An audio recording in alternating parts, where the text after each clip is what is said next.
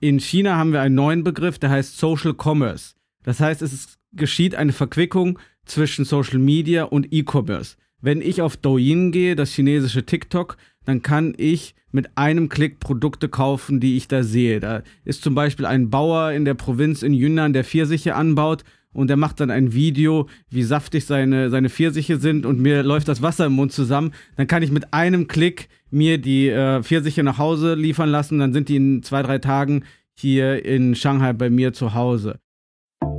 Was wir mit der China In-Store jetzt machen werden, ist, wir konzentrieren uns absolut auf den Bereich In-Store-Design und In-Store-Lösungen.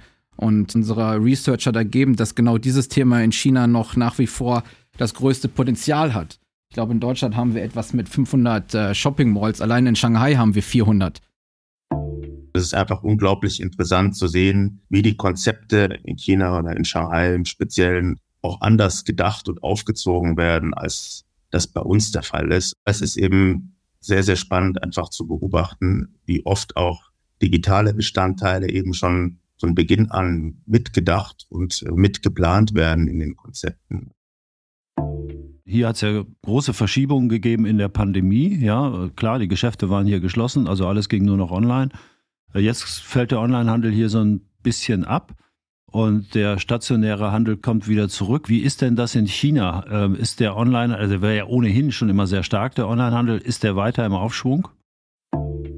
Herzlich willkommen zu den EHI Retail Insights, der Podcast des Kölner Handelsforschungsinstituts EHI. Mein Name ist Michael Gerling und ich moderiere zusammen mit meinen Kolleginnen unseren Podcast. Wir sprechen mit Persönlichkeiten aus der Handelsbranche über Themen und Hintergründe, über harte Fakten, aber auch über persönliche Themen.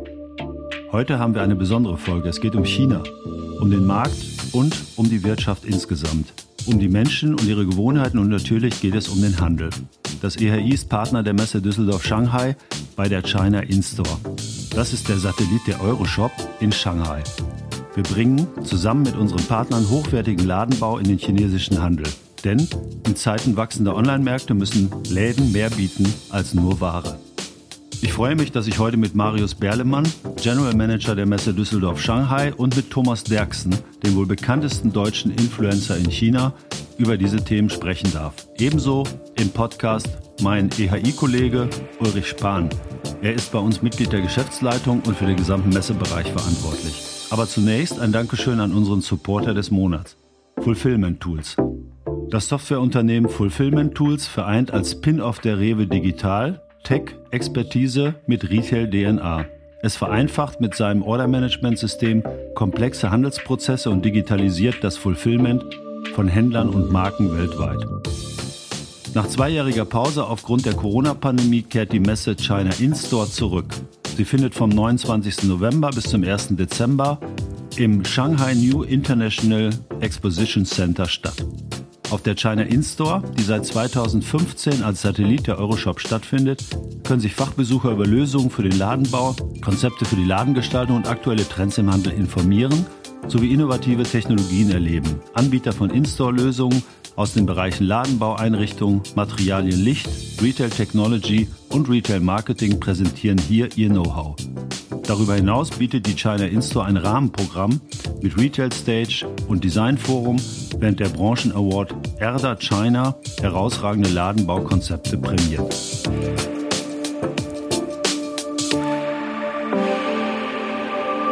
Und schon geht's los, Marius. Hallo, schön, dass du heute äh, bei uns bist, sozusagen als Vertreter der Macher der In-Store China.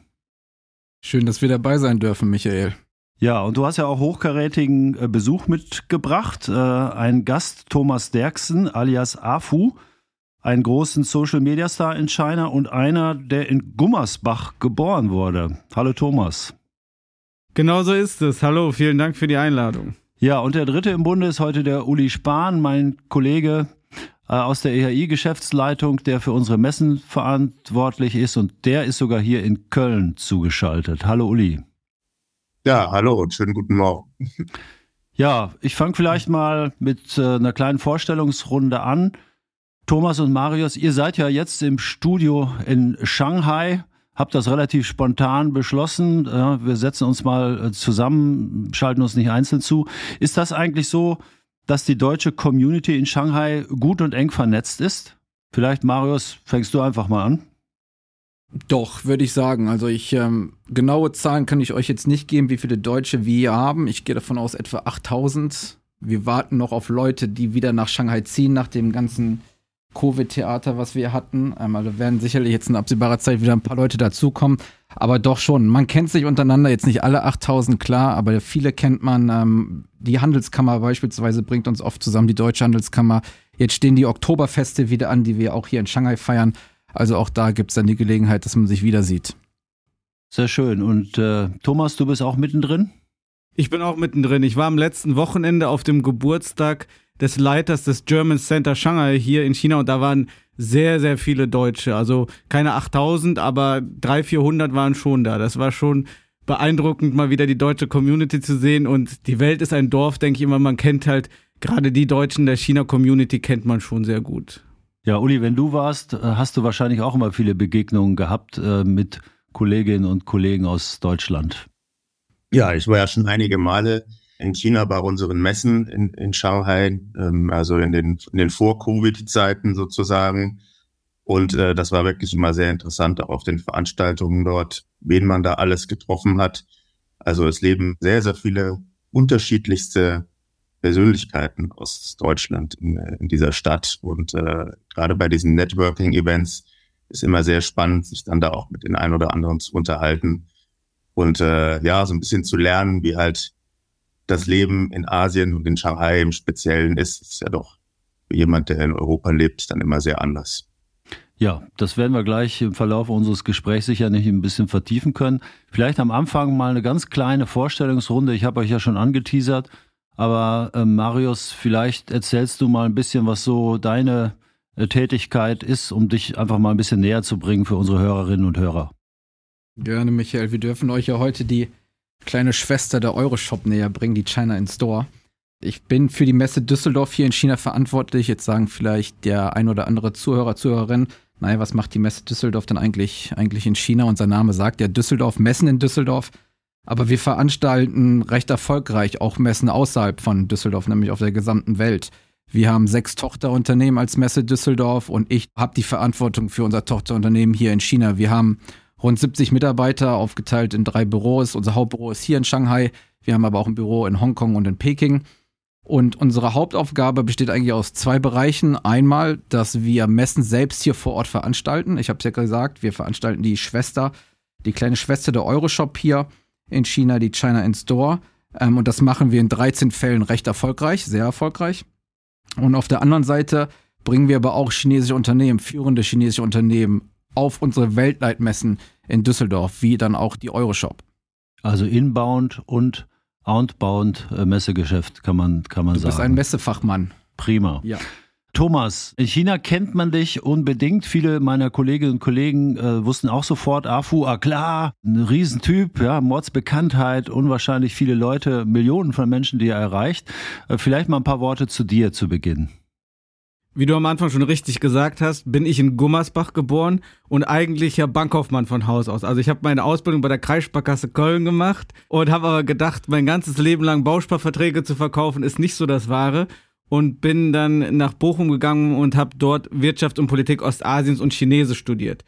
Bin 2016 dann nach China gezogen und habe dann aus einer Laune heraus ein Video gemacht, wo ich meine chinesische Schwiegermutter nachgeäfft habe und das ist dann viral gegangen. Das war vor sieben Jahren und dann haben wir gesagt, Mensch, wenn es den Leuten so gefällt, dann machen wir doch weiter. Und jetzt machen wir seit sieben Jahren Social Media und Videos, haben mittlerweile hier in Shanghai ein Team von circa zehn Leuten, machen die Videos immer noch weiter, haben aber auch noch andere Standbeine, wie auch unseren eigenen Podcast und wir betreuen auch noch Social Media Accounts von anderen deutschen Celebrities hier in China.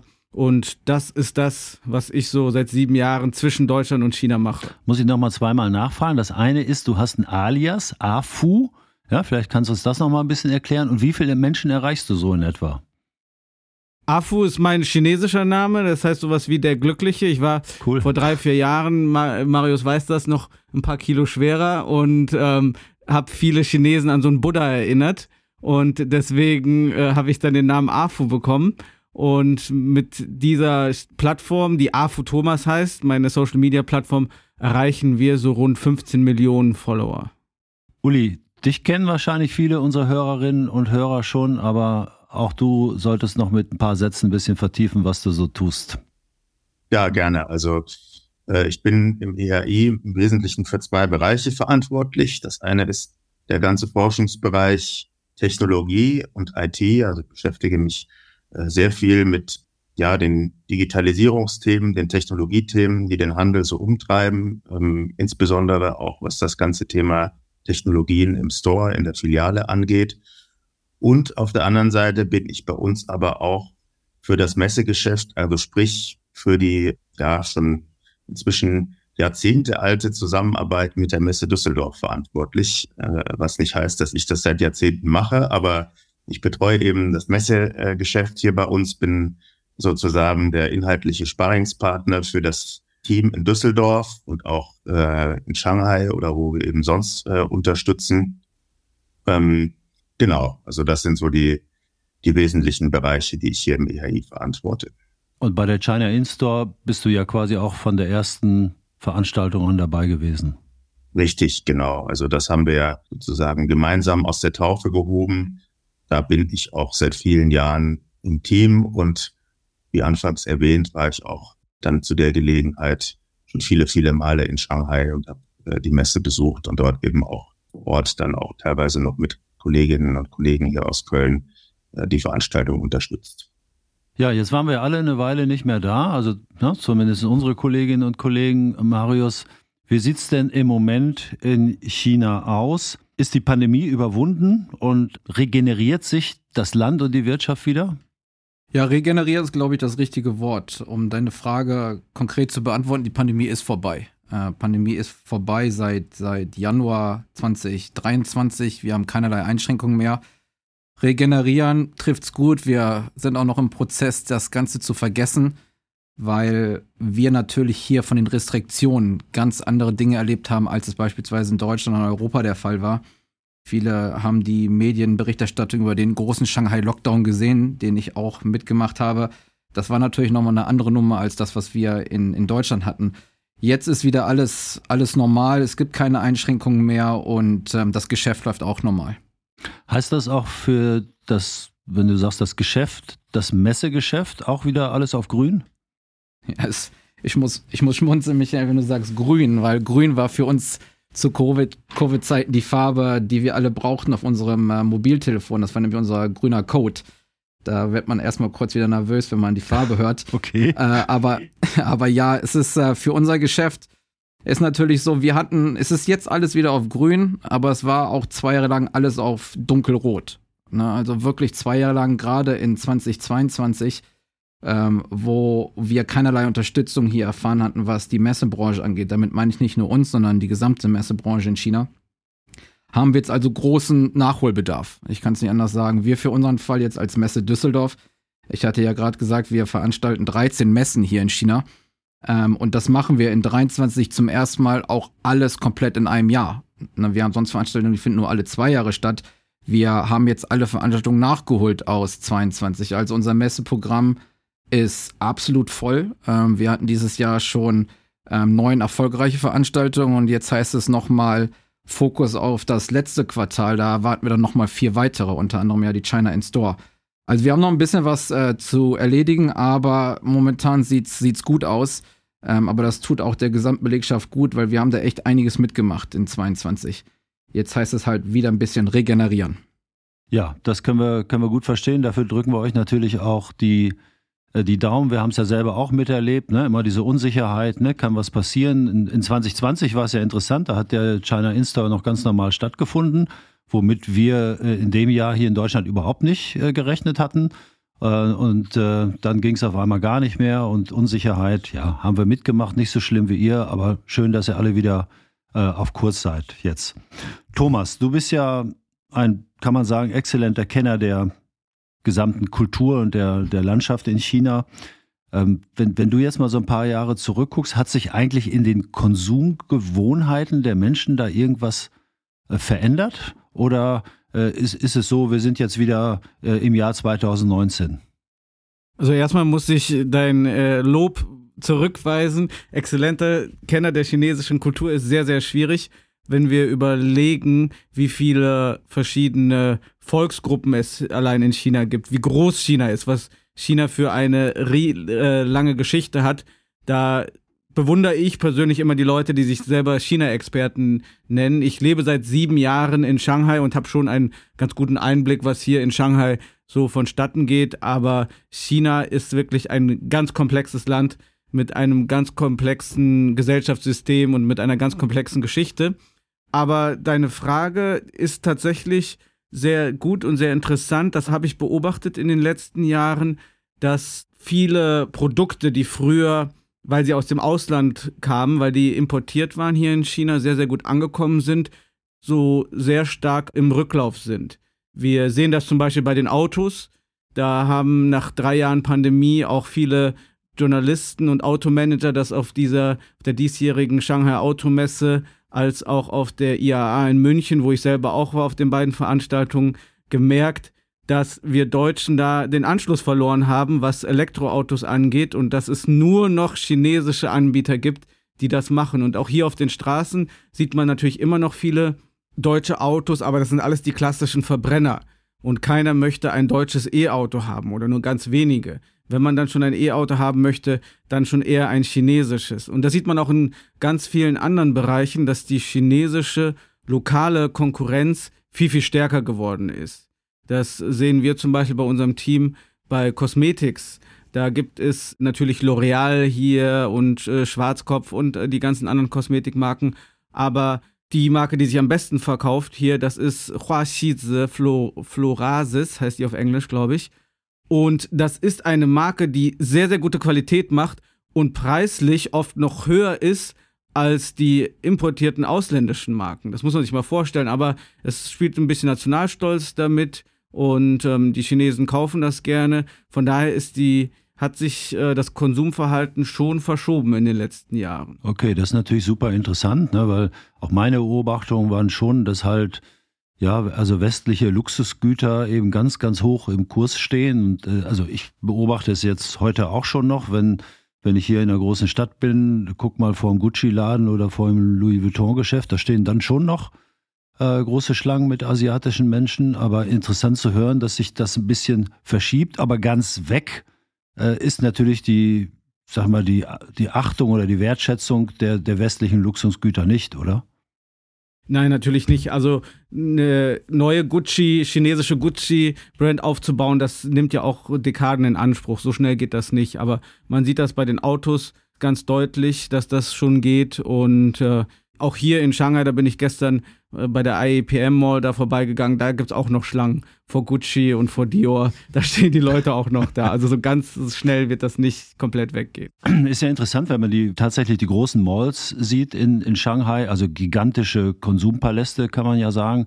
Die waren ja schon doch geprägt durch westliche Marken. Und du sagst ja jetzt, ja, ne, es gibt immer noch die Schlangen vor manchen Geschäften, aber heißt das auch, dass man, wenn jetzt in die Mall geht, auch ein bisschen sieht, dass da mehr äh, chinesische Marken dann auch in den Geschäften Einzug halten? Ja, definitiv. Auch wenn wir uns zum Beispiel ein anderes Feld ansehen, Mobiltelefone, Elektronikgeräte, da waren natürlich früher die Apple Stores immer die Anlaufstellen an den besten Stellen der Stadt und da kommt jetzt Huawei, Vivo und die ganzen anderen chinesischen Marken, die kommen da jetzt ganz stark hinterher und auch von den Verkaufszahlen ist es nicht mehr so wie vor fünf, sechs Jahren, dass wenn ein neues iPhone rauskommt, jeder sich ein neues kaufen muss, sondern die lokale Konkurrenz macht denen da auch zu schaffen. Ich würde mal ganz gerne noch mal was fragen zum Thema Online- und Offline-Handel, weil das ist natürlich schon, hier hat es ja große Verschiebungen gegeben in der Pandemie. Ja, klar, die Geschäfte waren hier geschlossen, also alles ging nur noch online. Jetzt fällt der Online-Handel hier so ein bisschen ab und der stationäre Handel kommt wieder zurück. Wie ist denn das in China? Ähm, ist der Online, also wäre ja ohnehin schon immer sehr stark, der Onlinehandel, ist der weiter im Aufschwung? Onlinehandel ist immer noch sehr, sehr wichtig, aber Offlinehandel war noch nie nicht wichtig. Das muss man wissen, denn wenn man in die Einkaufsmeilen hier geht, das, da geht man nicht nur hin zum Einkaufen, sondern man geht dahin für eine Experience, für eine Shopping Experience. Die haben auch sieben Tage die Woche geöffnet. Also hier ist es schon auch gang und gäbe, am Sonntag mal einen Familienausflug in den Ikea zu machen oder äh, in der Shopping Mall, weil es da auch gute Restaurants gibt, da gibt es Kinos, da gibt es Spielparadiese für Kinder und das ist dieses Gesamtangebot, das die Offline immer noch sehr, sehr attraktiv macht und dann kauft man dann bei der Gelegenheit noch ein paar Sachen ein. Das heißt, für alle Marken, für alle große Unternehmen sind Offline-Präsenzen immer noch sehr, sehr wichtig. Die Erfahrung im Laden, das Erlebnis, das ist halt total wichtig. Äh, ich weiß von, von Uli, der jetzt oft schon in China auch war, der sagte mal, wir müssen unbedingt auch mal eine Tour machen, mal wieder eine Tour machen mit, mit Händlern hier aus Deutschland und Europa, um einfach zu gucken, was im stationären Handel da passiert in China. Äh, weil dieser Experience-Charakter ist schon außergewöhnlich, Uli. Da gibt es ja immer so ein paar Anlaufstellen, wo du sagst, das muss man einfach mal gesehen haben. Ja, wir haben ja in den früheren Jahren, vor Covid-Jahren, mehrfach schon solche Touren gemacht mit Gruppen aus äh, aus dem deutschsprachigen Raum mit Händlern, mit Dienstleistern auch. Und es ist einfach unglaublich interessant zu sehen, wie die Konzepte in China oder in Shanghai im Speziellen auch anders gedacht und aufgezogen werden, als das bei uns der Fall ist. Also man kann die Dinge nicht immer eins zu eins vergleichen. Natürlich das Konsumverhalten, die Mentalität in Asien grundsätzlich sehr verschieden ist von Europa. Aber es ist eben sehr, sehr spannend einfach zu beobachten, wie oft auch digitale Bestandteile eben schon von Beginn an mitgedacht und äh, mitgeplant werden in den Konzepten. Also viele der Zuhörerinnen und Zuhörer werden ja vielleicht auch in den vergangenen Jahren gelesen haben über die äh, HEMA-Supermärkte des Alibaba-Konzerns, die eben ganz spannende Kombinationen aus Online und Offline sind, im Sinne, dass die Stores eben für den stationären Einkauf genutzt werden, aber gleichzeitig aus den Stores raus mit einer sehr intelligenten Logistik die Waren zusammengestellt werden, die für den Online-Einkauf im näheren Umkreis gedacht sind. Und äh, das ist dann eben auch für die Handelsunternehmen aus Europa immer unglaublich spannend interessant zu sehen, wie das dort funktioniert. Deshalb planen wir auch äh, nicht dieses Jahr, aber im nächsten Jahr wieder mit einer Gruppe rüberzufahren, um uns einfach da ein bisschen zu informieren, was sich tut im Handel.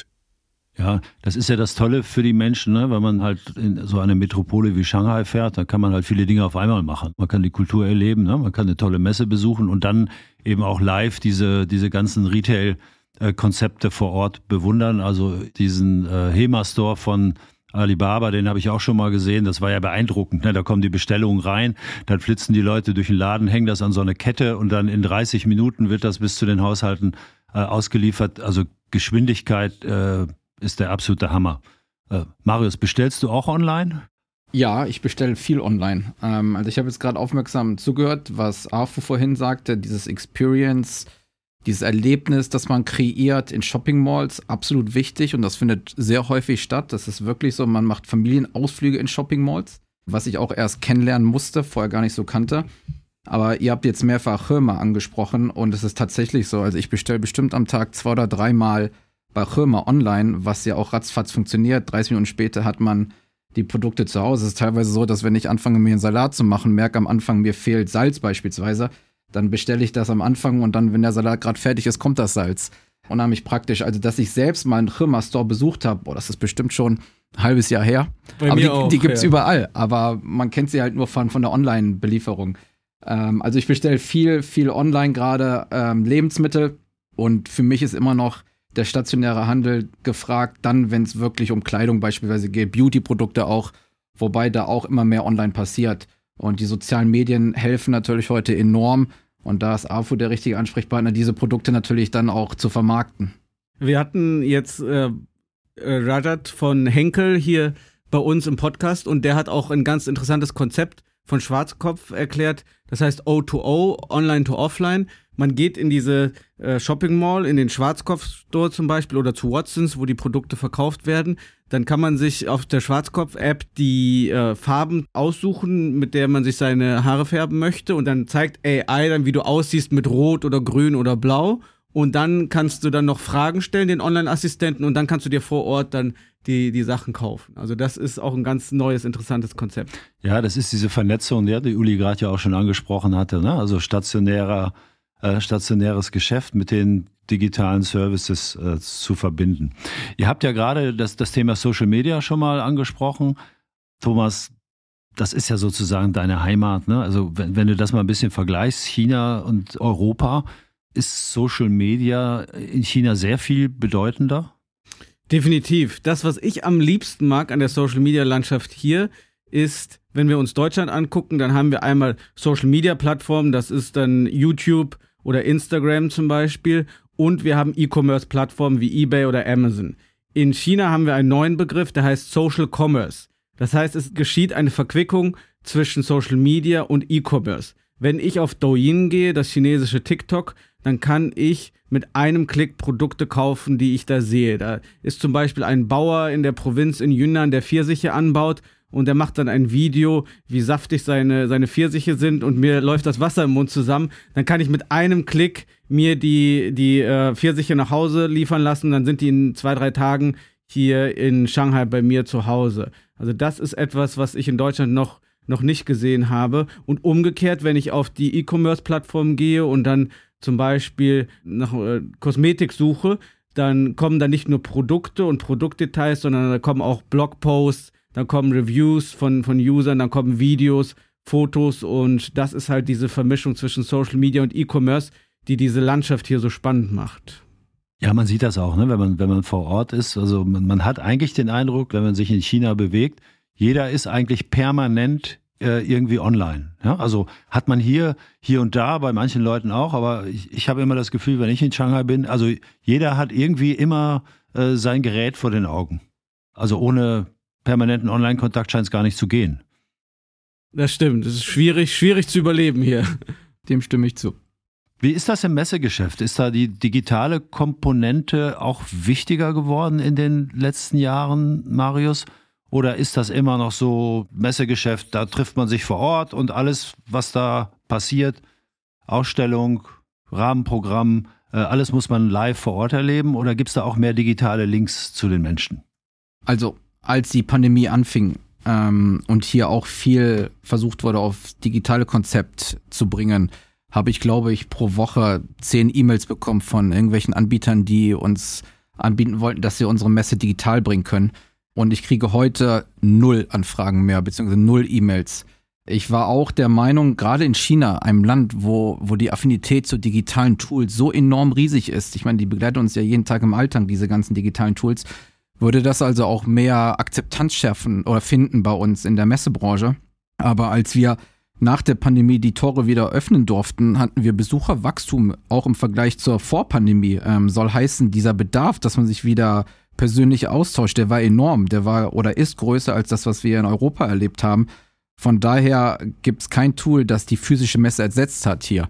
Ich würde schon sagen, aber das ist auch das gleiche in Europa, dass, dass digitale Tools die Messe begleiten und das war aber schon vorher der Fall. Jetzt würde ich Covid als Accelerator sehen, aber ersetzen in keinster Weise. Also ist sicherlich jetzt die Frage, wir als Messeveranstalter, wie bleiben wir 365 Tage im Gespräch mit unseren äh, Kunden und nicht nur drei oder fünf Tage auf einer Messe.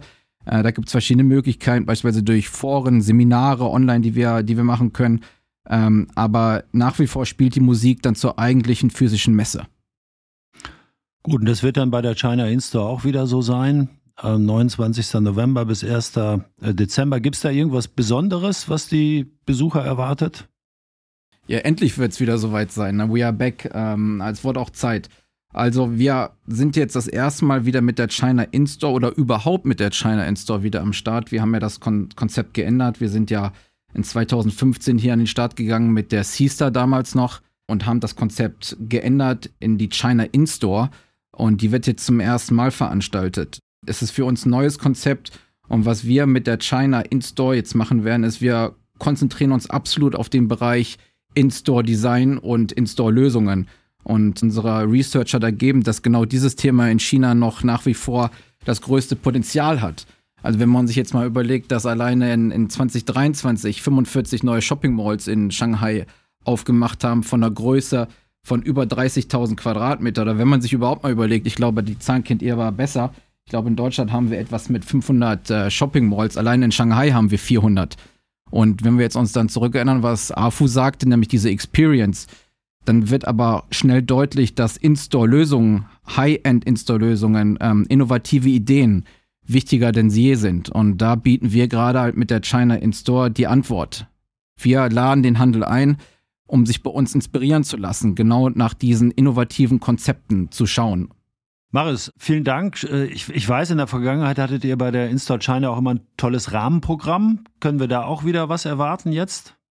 Ja, könnt ihr. Also wir haben neben der Veranstaltung selbst, neben den 100 Marken, die vor Ort sein werden, 100 Ausstellern, werden wir ein vollgepacktes Rahmenprogramm haben, was sich teilweise dann auch mit dem Erda China Award, den wir ja gemeinsam machen, bis in die Abendstunden hinziehen wird. Also ich lade alle ein, die vorbeikommen möchten, gerade auch das Rahmenprogramm mitzuerleben. Ähm, Designer, die sich austauschen, die neue Impulse geben, aber auch ähm, Designer Village, also ganz gezielt, wo wir Best Practice Konzepte anbieten ähm, und Designer direkt aus erster Hand halt aus ihren Erfahrungen sprechen. Gerade was den chinesischen Markt angeht, wie man hier erfolgreich ist, kann ich das also auch dann nur empfehlen, ähm, dass man Gebrauch macht vom Rahmenprogramm.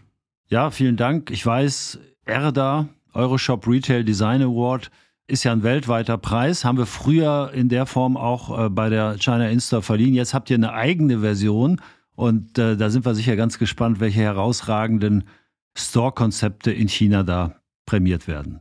Ich freue mich ebenfalls drauf. Uli, wie siehst du denn die Lage hier so in Europa? Sind dann äh, europäische Besucher äh, auch schon wieder auf dem Weg nach China? Glaubst du, dass wieder viele Leute sich Richtung Shanghai bewegen werden? Also ich denke, das wird jetzt wieder kommen. Ähm, ob das in diesem Jahr schon der Fall sein wird, würde ich mal auch ein kleines Fragezeichen dran setzen. So eine Reise, die bedarf ja auch immer einer gewissen Vorbereitung und Planung.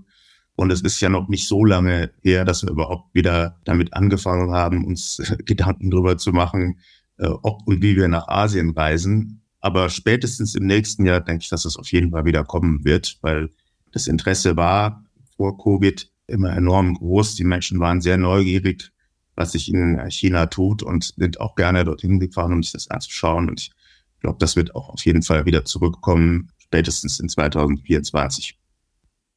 Ja, auf jeden Fall, ne? wenn die Händler hinfahren wollen und vielleicht auch sagen, wir wollen uns nochmal den einen oder anderen Shop angucken oder das eine oder andere Center, könnt ihr euch auch gerne bei uns melden. Wir sind da ganz gut aufgestellt. In Kooperation mit der Messe Düsseldorf-Shanghai bereiten wir da auch gerne ein paar Tipps vor, äh, damit ihr euch vor Ort dann gut orientieren könnt. Ja, gucken wir zum Schluss noch mal ein bisschen in die Zukunft, so die nächsten zwei, drei Jahre. Was sind denn für euch die heißen Themen im chinesischen Markt? Thomas, vielleicht magst du anfangen. Boah, ich plane immer 24 Stunden im Voraus. die nächsten zwei Jahre. Das haben wir ja vor Covid gelernt, dass in zwei Jahren so viel passieren kann, womit man nicht gerechnet hat. Also ich hoffe und ähm, äh, bete dafür, dass die Wirtschaft sich wieder erholt. Wir haben natürlich einige Herausforderungen gerade hier, hohe Jugendarbeitslosigkeit und Immobilienprobleme. Also, dass sich das wieder erholt und ähm, dass die Leute wieder sich einfach austauschen können, weil das ist so mein Steckenpferd, die Kommunikation zwischen Deutschland und China, dass wieder Leute nach China kommen. Wir können halt viel, viel erzählen darüber, wie es in Shanghai ist, wie es in China ist, aber ich bin auch immer überfordert mit der Frage, wie ist denn China so, wie ist denn Shanghai so? Man muss einfach hier hinkommen, man muss es sich angucken, sich selber ein Bild machen und da hoffe ich, dass wir in den nächsten zwei Jahren noch mehr Möglichkeiten haben, um den Austausch zwischen Europa und China noch zu verstärken. Ja, das kann ich nur unterstreichen. Man muss es einfach erleben, man muss es gesehen haben. Es gibt so viele Dinge, die so beeindruckend sind. Quasi unfassbar für viele, die noch nie da waren. Unfassbar. Schön gesagt, Thomas, kann ich nur zustimmen. Wir bleiben optimistisch, was da kommen mag. Du hast zwei wichtige Punkte angesprochen. Wir werden sehen, wie sich das entwickelt. Aber wenn wir nochmal kurz auf den, auf den Bereich Handel schauen, bin ich mir sicher, werden wir noch ganz, ganz interessante Dinge sehen. Und ich bin mir sicher, dass China gerade auch noch viele Trends vorgeben wird. Ähm, zum Beispiel für mich ein Thema, was in den nächsten zwei, drei Jahren immer wichtiger sein wird, ist so dieses, dieses Thema rund um Pop-Up-Stores. Mhm. Pop-Up-Stores habe ich so ein bisschen das Gefühl, bei uns in Europa irgendwie so, ist schon wieder nicht mehr so interessant, kommt gar nicht mehr so oft vor. Wobei hier in China, und du hattest es gerade gesagt, Thomas, am Anfang, geht auch viel Richtung, wie können wir den Konsum am Wochenende befriedigen. Das ist halt die, die Frage vieler Retailer. Und hier finde ich, erlebt dieses, dieses Konzept von Pop-Up-Stores nochmal eine ganz andere Dynamik, als was ich jemals vorher gesehen hatte. Um mal ein Beispiel zu nennen, ich äh, habe ein, ein Fitnessstudio hier in Shanghai, wo ich regelmäßig hingehe. Und immer wenn meine Session vorbei ist, hole ich mir einen Kaffee bei Männer. Das ist ein lokaler Coffeeshop, äh, eine Kette. Und äh, eines Tages wollte ich mir wieder den Kaffee holen. Auf einmal stand da ein Louis Vuitton-Geschäft anstatt einem, einem Kaffee-Männershop. Und was war geschehen? Über Nacht hatte Louis Vuitton diesen Coffeeshop übernommen und einen Louis Vuitton Coffeeshop draus gemacht. Ähm, mit einer riesenlangen Schlange und es wurden dann Kaffee in Louis Vuitton Bechern verkauft. Und das sind natürlich auch Aktionen, was bei uns bisher, glaube ich, noch nicht stattfindet. Das sind Aktionen, die man hier kreiert, um natürlich auch so die Generation Z in Kontakt zu bringen mit, mit diesen Luxusmarken, die dann auch schon bereit sind, viel Geld auszugeben. Und dann sind das so die ersten Berührungspunkte. Ganz interessante Konzepte, aber auch Dior. Und das ist dann nicht einfach nur dahingeknallt und mal gucken, was passiert, sondern diese Pop-up-Stores, die wir dann sehen, die wirklich nur für 48 Stunden stehen, die haben vom Ladenbau, vom Experience her den höchsten Anspruch. Den höchsten Anspruch. Ähm, man würde jetzt nicht sagen, das ist nur ein Pop-up-Store. Von daher glaube ich, werden wir noch in dieser Richtung viel, viel mehr sehen. Cool, äh, tolle Eindrücke. Vielleicht noch mal ganz zum Schluss äh, eurer persönlicher Tipp für Shanghai, ja, für die Besucher. Was würdet ihr empfehlen? Kann alles sein. Kann Einkaufen sein, kann Gastronomie sein, kann Aussichtsplattform sein. Thomas, was wäre bei dir das Ding, was man unbedingt machen muss in Shanghai? Was ich am liebsten mache in Shanghai, das heißt City Walk. Das ist total in jetzt gerade auch hier auf den Social Media Plattformen. Das heißt, man nimmt sich einfach mal einen Nachmittag Zeit und läuft durch die Straßen Shanghais, nicht nur da, wo die Touristen rumlaufen, sondern überall, auch da, wo die Locals wohnen. Shanghai ist mittlerweile auch die Stadt mit den meisten Cafés auf der ganzen Welt. Das war 2007, als ich das erste Mal hier war, noch ganz, ganz anders. Es gibt tolle Gegenden, es gibt tolle Cafés hier. Man läuft hier, hier rum und zum Beispiel durch die French Concession, das ist eine ganz, ganz tolle Gegend und ähm, macht sich einfach einen Eindruck, wie die Menschen hier leben und wie das Lebensgefühl ist. Und auch da kann ich Thomas nur zustimmen. Das ist mein Hobby. Das ist wirklich mein Hobby. Es ist kein Spaß. Samstag, Sonntag, 8 Uhr rausgehen ähm, und ich mache meine Kaffeetour gerade durch die Viertel Shuchui oder Jing'an Tempel äh, von Café zu Café ähm, und was man da alles erlebt, also das muss man einfach selbst gesehen haben. Ähm, Chinesen, die sich vor alten Bauten fotografieren lassen, äh, teure, teure Luxusautos, die rumfahren, um Aufmerksamkeit zu erregen. Also das ist wirklich ein buntes Treiben da. Ich bin riesen Düsseldorfer Fan, ich bin ja gebürtiger Düsseldorfer Fan, aber da ist dagegen schon die Kö. Ist, ähm, ist nicht Champions League dagegen. Von daher kann ich das nur empfehlen ähm, das einfach mal aufzuschnappen, gerade am Wochenende, Samstag, Sonntag, total spannend. Die Kö ist so eine ganz nette Seitenstraße in Shanghai hier. Sagt der Kölner. Sagt der Kölner. Uli, hast du auch noch einen Tipp? Na, ich war jetzt schon länger nicht mehr da, aber so, ich glaube, als Europäer, wenn man Shanghai ist, ja auf jeden Fall halt wirklich eintauchen in das Leben dort, also sich nicht nur in den Hotelbars aufhalten, sondern rausgehen, die einzelnen Stadtviertel erkunden, abends auf jeden Fall sehen, dass man mal irgendwo auf einen der Tower oder auf eine der Dachterrassen geht, die es überall gibt in der Stadt, weil der Blick nachts auf den Bund und auf die Stadt ist wirklich spektakulär. Also das habe ich immer als extremst atemberaubend empfunden und so ging es auch immer unseren Besuchern und unseren Reisegruppen, wenn wir die mit hatten. Wenn man dann abends irgendwo oben war und auf die Stadt geblickt hat, da ist wirklich allen der Atem gestockt. Das ist ein ganz tolles Erlebnis. Da hat die Messe Düsseldorf einen sehr schönen Ausblick. Platz zu bieten, ne? Äh, du hast recht, Afun. Ich mache auch gerne das Angebot. Also Leute, die sich bei euch melden ähm, und die Veranstaltung besuchen möchten und dann über euch kommen, lade ich alle gerne ein, auf, auf diese Aussichtsplattform zu kommen.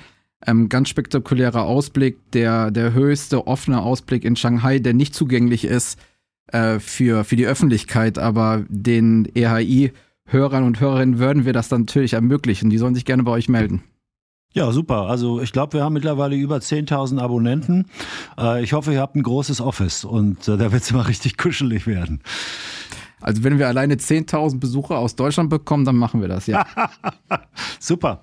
Ja, äh, vielen herzlichen Dank. War toll, die ganzen Einblicke, die ihr äh, gegeben habt. Und ähm, vielen, vielen Dank, dass ihr euch die Zeit genommen habt. Und toi toi toi, dass es weiter bergauf geht, äh, dass der stationäre Handel weiter floriert und natürlich auch die In-Store China ein großer Erfolg wird. Danke, dass ihr alle dabei wart. Herzlichen Dank. Danke für die Einladung. Danke. Das war Folge 82 der EHI Retail Insights mit einer kleinen Sonderausgabe zum Handel in China. Wir sprechen in unserem Podcast jeden Monat mit Händlern, Dienstleistern und forschenden Kollegen über aktuelle Projekte und Studienergebnisse. Wenn ihr auch mal Gast im Podcast sein wollt, vernetzt euch mit uns über LinkedIn oder via Mail. Bis bald.